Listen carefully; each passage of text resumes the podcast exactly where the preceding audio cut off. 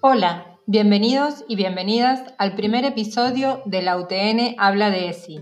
Somos Rosana, Celina y Andrea y les contamos que estos episodios se encuentran en el marco de la materia Seminario de Medios de Comunicación del Profesorado en Docencia Superior de la UTN.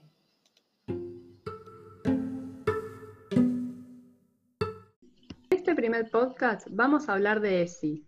ESI es una forma abreviada de decir Educación Sexual Integral. Este primer episodio vamos a hacer una primera aproximación a la Ley de Educación Sexual Integral.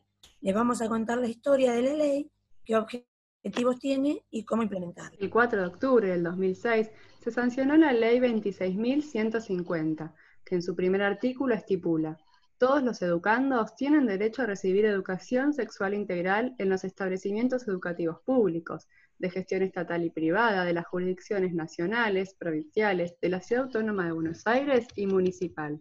La aprobación de dicha ley no constituyó un hecho aislado, sino que forma parte de un proceso de cambios sociales y culturales, reflejado en leyes, normas y compromisos internacionales, que Argentina posee y promueve en el campo de los derechos humanos. La ley consigna incorporar la educación sexual en forma transversal en la currícula.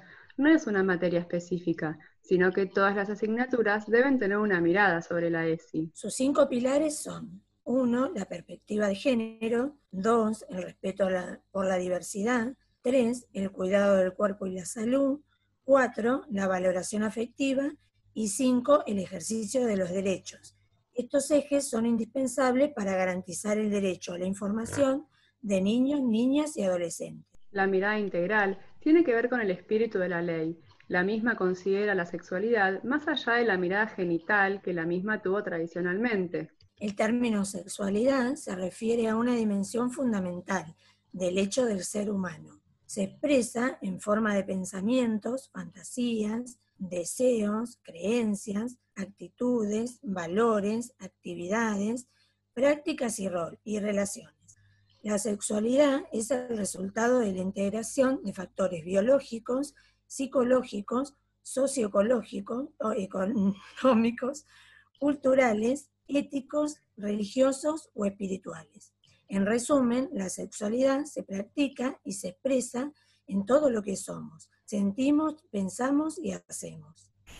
Es por esto que la sexualidad nos acompaña toda la vida y no está restringido a lo genital. Las niñas y niños tienen derecho a ser educados desde esta mirada integral, ya que desde la misma pueden crecer con más noción sobre su propio cuerpo, sus emociones, pueden desde chiquitos poner palabra a lo que quieren. También pueden decir lo que no quieren, y la escuela pasa a ser un actor fundamental, con corresponsabilidad en el cuidado de sus derechos.